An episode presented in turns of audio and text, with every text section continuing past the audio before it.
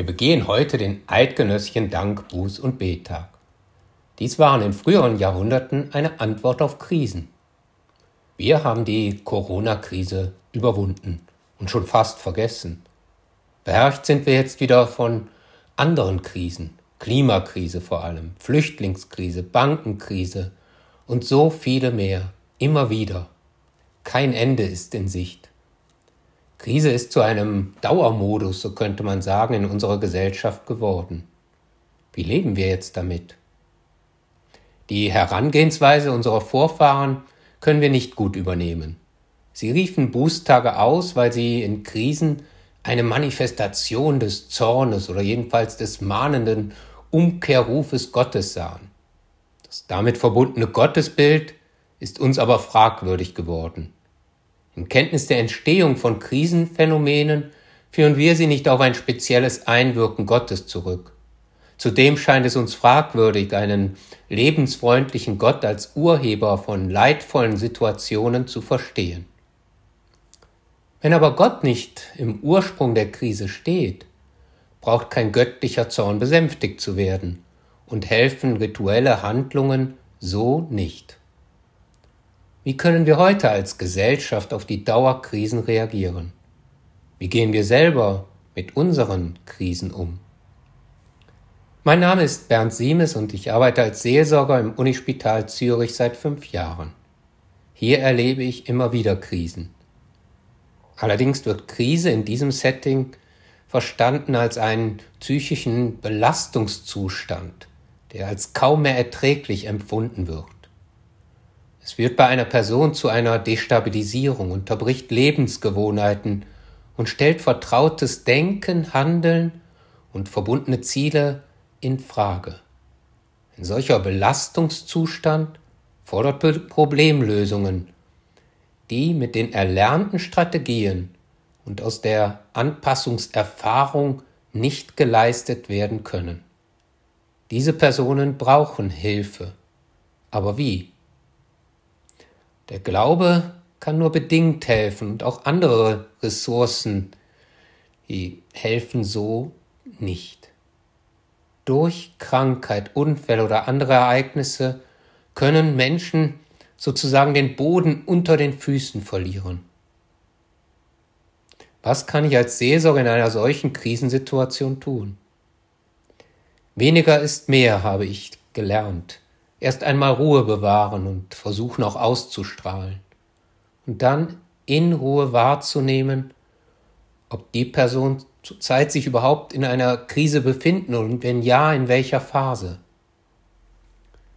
Mir wird dies deutlich vor allem auf der Unfallabteilung. In der Regel sind bereits die Personen nicht mehr in einem Schock, einer akuten Krise. Bei einigen war es gar nicht so schlimm oder sie sind gar nicht in eine Krise geraten. Manche haben schon wieder einen Sinn gefunden und teilen es mir stolz mit. Zum Beispiel, dass sie jetzt lernen müssen, das Leben ruhiger anzugehen. Andere aber fragen explizit nach dem Warum des Ereignisses. Ich kann es nicht beantworten. Mir ist wichtig, wahrzunehmen, was hinter dieser Frage steht. Zum Beispiel, wenn ich höre, warum ich, es ist ein Gefühl der Minderwertigkeit. Oder bei der Frage, warum konnte es mir passieren? Es ist eine Frage der Schuld. Oder ein Warum überhaupt? Eine Frage nach dem grundsätzlichen Sinn des Lebens. Es ist ein Annähern, so verstehe ich es, an die Person, wo sie steht, eine Beziehung aufbauen. Und erst dann kann ich entsprechend schauen, ob und wie sie mit dieser Krise umgehen könnte und was dann Sinn sein kann.